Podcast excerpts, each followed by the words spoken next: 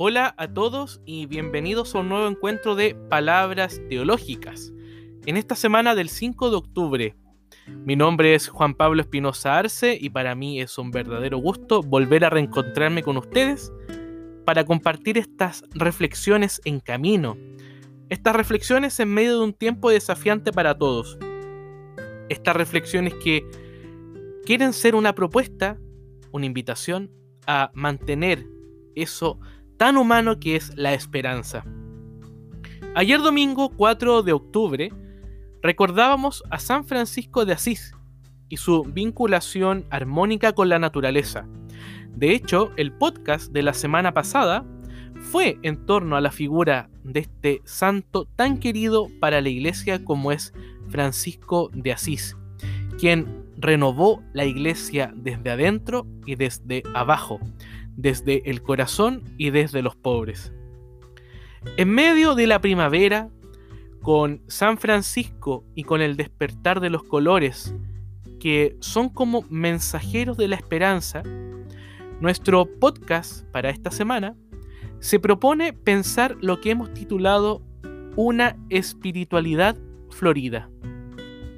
Queremos, por lo tanto, tratar de pensar en cuál es el mensaje que esas pequeñas y frágiles criaturas, las flores, nos pueden regalar para pensar la espiritualidad como espacio de encuentro con la creación, como forma de ser entre nosotros y como modo de reconocer al Dios creador que las ha puesto para dar color, vida y alegría a nuestros días. Para rastrear nuestra propuesta, volveremos a las fuentes bíblicas, a las reflexiones teológicas y a la mirada poética, tratando de reconocer aquella sensibilidad de contemplar las flores. Y sí, digo contemplar, contemple con una disposición, con una sensibilidad, con una nueva mirada. Eso es contemplar. Y cuando contemplamos, tratar de discernir como ellas, las flores, nos susurran que el Dios creador, que el Dios amoroso, tierno y sustentador nos anima a vivir un espíritu de armonía. Las flores, queridos amigos, ocupan varias páginas de la Biblia y son puestas en textos profundamente poéticos, místicos, en relatos de esperanza y en palabras que invitan a renovar nuestros modos de ser. Veamos algunos ejemplos. En el Cantar de los Cantares, aquella composición que sublima el amor erótico de la pareja, que trasciende también a ser un amor místico, nos cuenta que el amante define a su amada en los siguientes términos. Yo soy la rosa del Sarón y el lirio de los valles, como el lirio entre los espinos, así es mi amiga entre las doncellas. Cantar de los Cantares capítulo 2, versículo del 1 al 2. Este libro tan precioso de la Biblia, el Cantar de los Cantares, es atribuido a Salomón. Dice en los textos bíblicos que Salomón tenía más de mil esposas, pero una de ellas lo cautivó a tal manera que fue capaz de escribir esta obra del Cantar de los Cantares.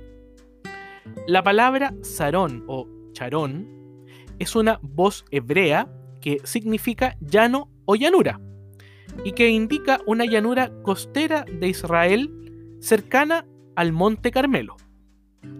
Por lo tanto, hablamos de la flor de la llanura. Habría que decir sí que es la flor de las dunas, porque esta costa es muy árida, lo cual no es un dato menor al momento de querer entender a qué hace referencia esta rosa o flor del sarón. Lo propio de las flores indicadas en el cantar de los cantares es que incluso cuando son cortadas, aún permanecen con vida. La rosa del sarón puede vivir incluso en las condiciones más áridas.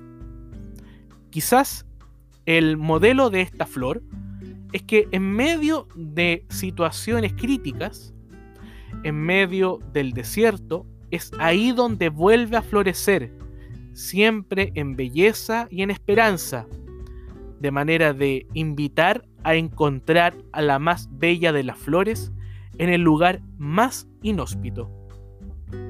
Por ello, Isaías expresa que en los tiempos de la paz se alegrará el desierto y la soledad, el yermo se gozará y florecerá como la rosa. Isaías 35, versículo 1. Flores y amor, flores y esperanza, flores y el mundo nuevo. Creemos que siempre florecerán nuevas flores de paz, justicia y compasión. Y haciéndonos eco de este llamado del profeta Isaías, escuchemos ahora a Jepe en su cover de Las Flores del 2017, tema original de Café Tacuba de 1994. Los dejo ahora con Jepe en Las Flores.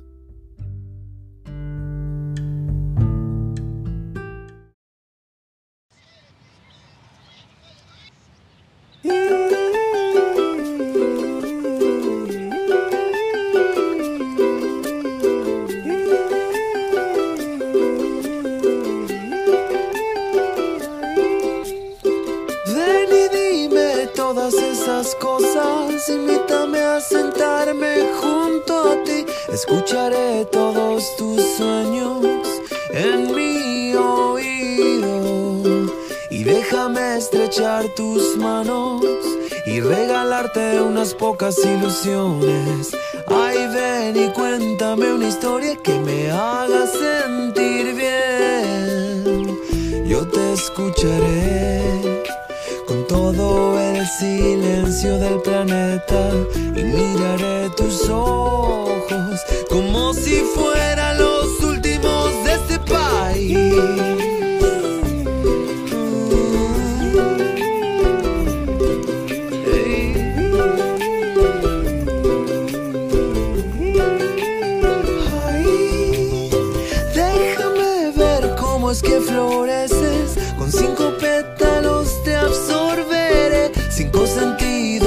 te roban solo un poco de tu ser.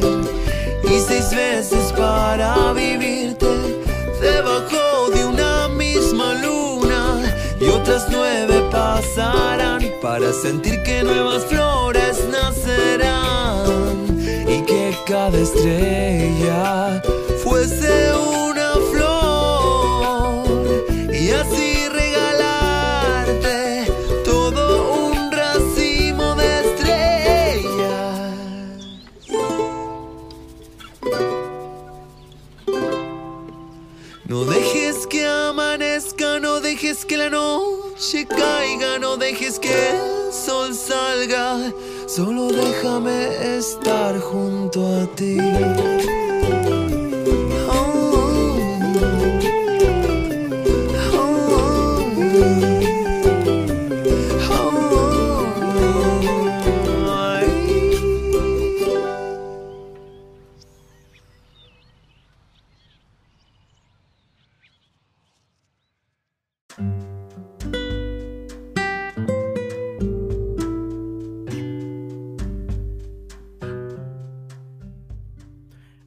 a Jepe con esta composición florida, primaveral, con este frescor de las flores.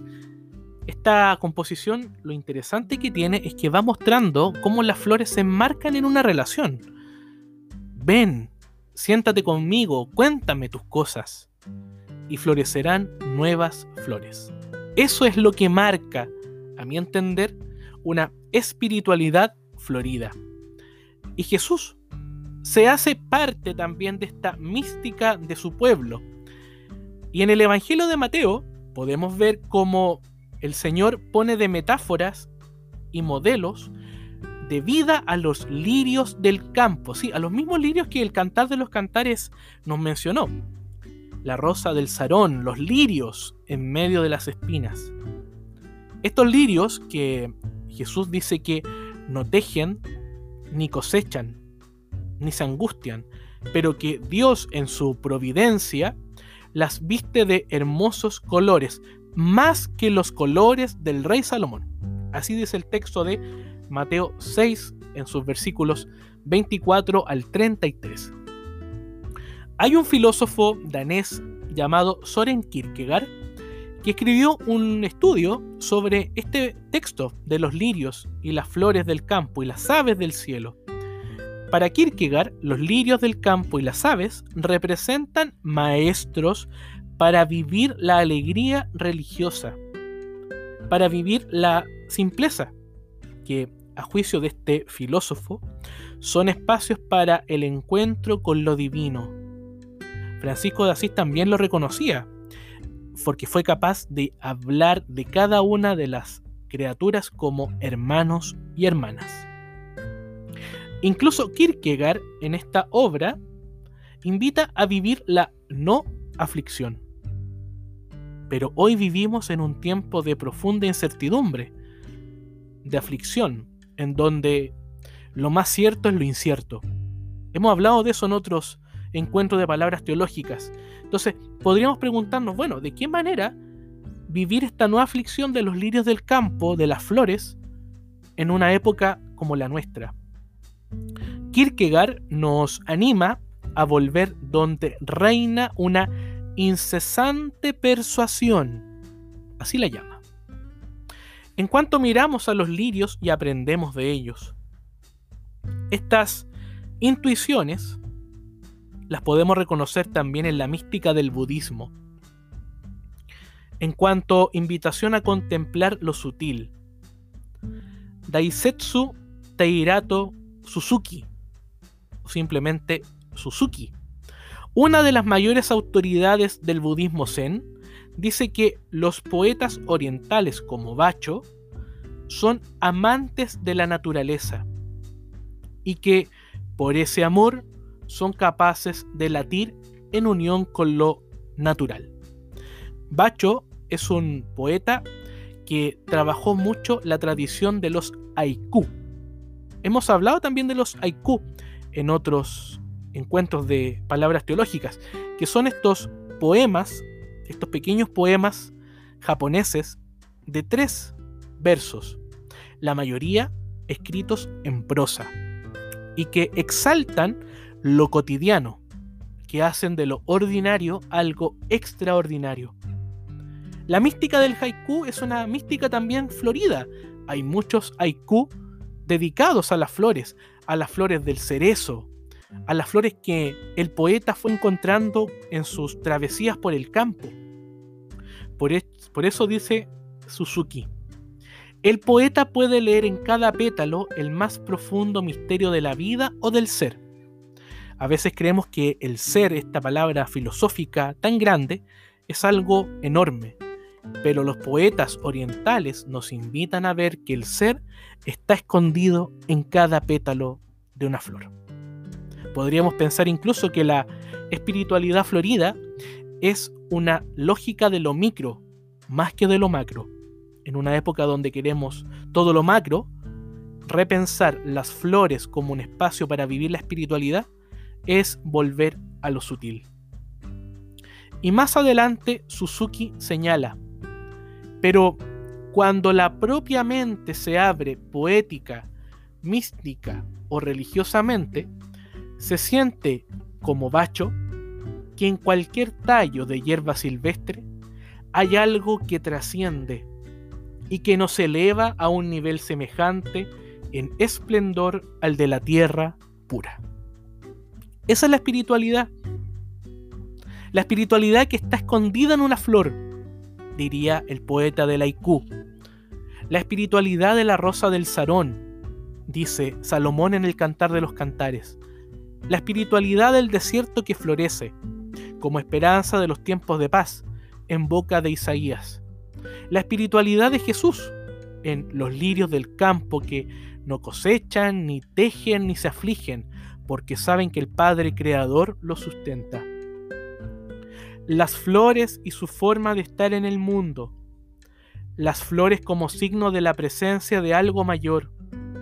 Las flores, sus colores y sencillez en la lógica de la espiritualidad que se abre a la esperanza de un tiempo nuevo para todos. Soy Juan Pablo Espinosa Arce y para mí ha sido un gusto poder reencontrarme con todos ustedes en palabras teológicas. Les deseo una muy buena semana. Que todos estemos muy bien. Chao, chao.